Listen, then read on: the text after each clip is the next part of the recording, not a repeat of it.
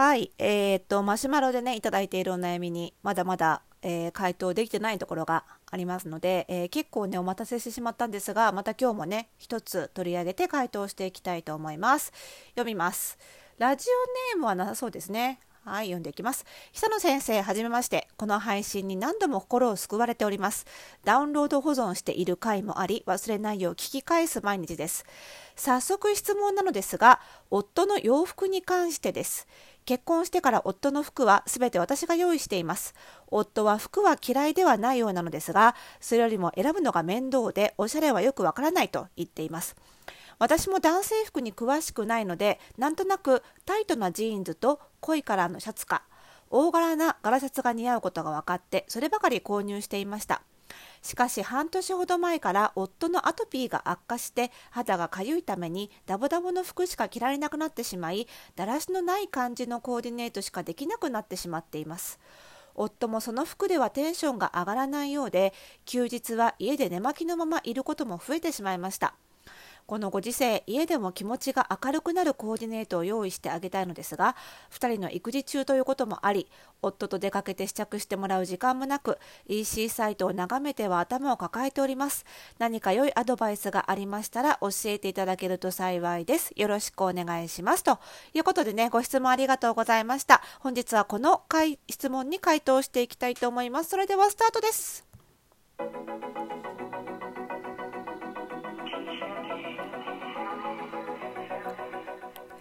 はい。ということで始まりました。本日で187回目の配信でございます。おしゃれの呪いとくラジオでございます。この番組ではあなたに巻きつくファッションへの思い込みイコールおしゃれの呪いをバッサバサと解いていきます。服装心理学をベースにおしゃれをもっと楽しみ、自分を変えるコツをお届けしています。お相手はパーソナルスタイリストで日本服装心理学協会代表理事の久野里沙でございます。今日もよろしくお願いいたします。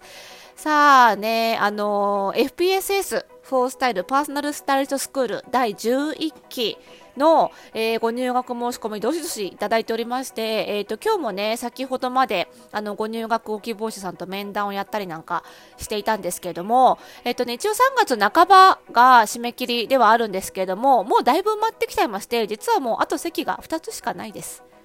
はい早いですね。大体でもうんと2週間前ぐらいに埋まっちゃうこと多いんですけど、ちょっと今回は早いですね。まだ1ヶ月以上、1ヶ月半、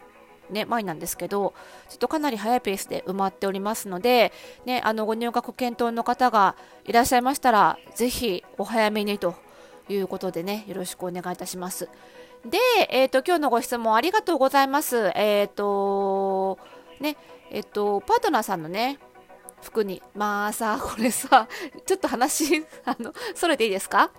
日本語よ。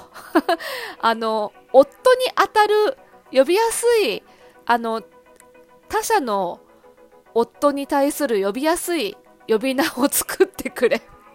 本当に毎回言うけど、あのさ、旦那さんっていうのも言われるの嫌な人もいるじゃない？違うね、ニュアンスが入っちゃうじゃない？ご主人とかね。で、パートナーさんってさ、長いじゃないですか。夫さん、あ、夫さんでいこうかな。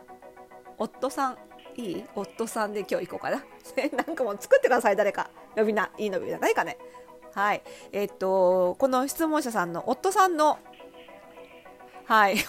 のかな、夫さんで。いいか。はい、服についてね。なんですけれども、まあ、アトピーね、大変ですよね。あの、うちのお客様、パーソナルスタイリングのお客様にもやっぱり多くて、なかなかそれで服選びが制限されちゃってっていうことでね、ご質問いただくこと、あの、多いので、あの、自分なりにね、あの、いろんな、あの、皮膚科の先生のあの書いてあるもの読んだりとかして一応勉強はしてるんですけれどもあの昔はねやっぱりあの天然素材じゃなきゃダメみたいな天然素材至上主義みたいなのが結構あったようなんですがやはり天然素材とはいえその肌触りがいいものとは限らないいいいいものだけしかないとは限らないわけでやっぱチクチクしたりするといくら天然素材でもダメっていうことでね。でプラス最近はその化学繊維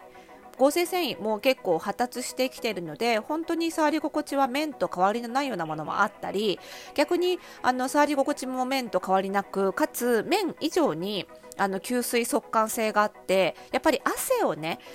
あの生地が吸ったままのものが皮膚に張り付いてるっていうのも良くないわけですよね。なのでその辺りで逆に河川の方が良かったりなんてこともあるようでしてやっぱりこの辺は個人差があるのでねあの一概になかなかこの素材であれば OK だよっていうことが言えない点がなかなか難しい。なので皆さんねあのすごく試行錯誤しながらこれならいけるのかなっていうことであの着られる服を探してらっしゃるっていうのが現状だと思いますね。でこの方もねすごくあの大変だと思うんですよね。お二人育児したしながらねあの夫さんの服も探すと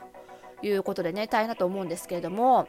であのまずねあの私が質問を読んでちょっと気になったのがもうそんなことあの調べ済みだよっていうことだったら本当に申し訳ないんですけどちょっと気になったのはあの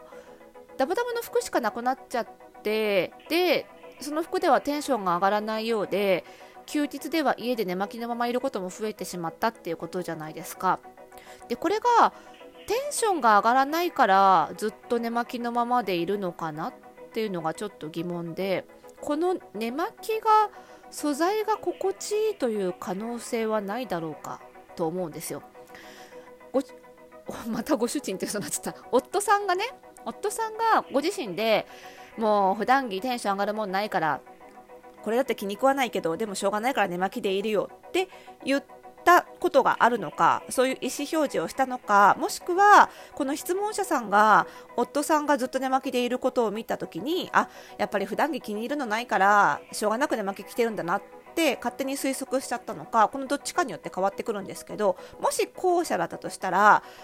ご本人、夫さんご本人は仕方なく寝巻きてるのではなく寝巻きが心地いいからいるっていう可能性もあるわけでとするとまずはその寝巻きの素材を確認しあのタグにね生地組成って言ってコットン何パーセントとかねあのナイロン何パーセントポリウレタン何パーセントって書いてあるあの部分を読んでみて、えー、その素材を参考にしてその肌触りを参考にして普段着も探すという手は一つ。あるかなと思うんですよね。あのやっぱり人間って心地いいものに無意識にこう執着するというかねずっと着ていたいって思うところがあるので寝巻きをずっ寝巻きでずっといられるってことはある意味それが心地いいっていうことでもあると思うのでその寝巻きの素材っていうのは参考になるのかなとは思うんですよ。でプラスじゃあ、えーと、やっぱりダボダボの服を着るっていうのはあの一つやっぱり一番手っ取り早い解決策であることは間違いないと思うんですよ。あの肌にピタッと触れない服であるっていうことはね。なので、じゃあ、それを無理して、あの、頑張ってね、ぴったりの服着られるようにしようと思うと、やっぱりハードルが上がってしまうので、もう少しハードルを下げて、じゃあ、ダボダボな服でも見た目、だらしのない感じのコーディネートしかできないのかっていうところを一回見直した方がいいかなと思っていて。で見た目の印象というのは洋服の3つの要素で決まるっていうのはこのラジオでも何回かお伝えしたことあると思うんですがまず服の形そして色そして素材この3つが合わさって服の見た目の印象をコーディネートの印象を作っていきます。でダボダボっていうのはこのうち形に入りますよね。ただこの形がダボダボっていうだけであの全部がだらしのなくなるだらしがなくなるってことはないわけでやっぱり他の要素を調整していくことでダボダボの中でもちょっときちんと感を出すことはできます。なので、あのー、そのねアドバイスを差し上げるのもちょっと使っていただけるかななんて思ってお話しします。まず形の面ではダボダボ、えーと体に対してゆるっとしたサイズのものを着る。これはしょうがないのでキープしつつも、えー、形の要素を直線的な要素を増やしていただくとダブダブでもきちんと感は上がっていきます。具体的には丸首よりは V ネックですね。あとは襟がないよりはシャツ襟カクッとした襟がついてる方が直線が増えますよね。洋服の中に直線角を増やしていくイメージです。なので、えーと、襟がついてないよりはついてた方がいいということになりますしあとはあのズボンパンツなんかもあのよく真ん中に折り目がついてるのあるじゃないですか。あれって線なので直線要素が増えることになるんですね。なのでちょっとゆるっとしたおズボンパンツでも、えー、真ん中に折り目がついてるもの、えー、センタークリースなんて言ったりしますがこれが入ってるパンツを選ぶとちょっときちんと感が増したりします。もちろん柄に関しても、えーとストライプとかチェックとかそういった直線が入っているものの方がちょっときちんと感が増したりしますのでまずは直線要素を増やす。そして色に関してはベーシックカラーはもちろんなんですが、えーと、明るいくらいのコントラスト明暗の対比をしっかりつけるときちんと感がつきやすくなるのでそれこそ白に黒とか紺に水色みたいに暗い色と薄い色を組み合わせるとパキッとした印象になるのできちんと感が強まることが多いです。で最後素材。素材に関してはこれはね本当に着心地重視でいいと思うんですけれども1つもし選ぶ要素選ぶ余地があるのであれば目の詰まったもの。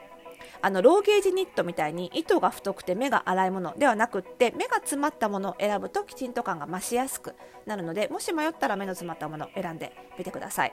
こんな形であのダボダボ以外のところをきちんとした要素で固めていくと仮にサイズがゆったりサイズでもあの何もあの考えずに選んでいくよりはちょっときちんと感が上がっていくのでぜひこの辺でねちょっとあの試してみていただけると嬉しいななんて思います。でね、最近 EC サイトもあの返品可能なものありますので、ご自宅でね、EC サイトから取り寄せて、試着して着心地悪かったら返品するっていう感じでね、なんとかうまく在宅でもね、あの服選びしてみていただけるといいなと思います。応援しております。頑張ってください。またね、何かあのご質問とか追加であれば、ぜひぜひお気軽に送ってください。はい。ということで、この番組ではまだまだ引き続き皆さんからのお悩み、ご質問募集しております。番組概要欄にあります、マシュマロから、えー、気軽に投げていただけるか、もしくは、えっ、ー、と、私の、まあ、ツイッターとかインスタとかにリプを送っていただいても結構ですので、ぜひぜひ、どしどしお送りください。えー、そしてこの番組では、えっ、と、各ポッドキャストサービスでは登録をすると、ラジオトークでフォローすると、番組の更新新情報を受け取ることができます。ぜひぜひ登録、フォローの方よろしくお願いいたします。そしてそして、えー、このラジオが YouTube にもアップされております。えー、おしゃれの呪いを解くラジオというチャンネル名で、えー、毎日ね、あの過去の配信会からどんどんどんどんアップされておりますので、YouTube の方が聞きやすいという方はぜひこちらの方もご登録ください。それではまた次回の配信でお会いしましょう。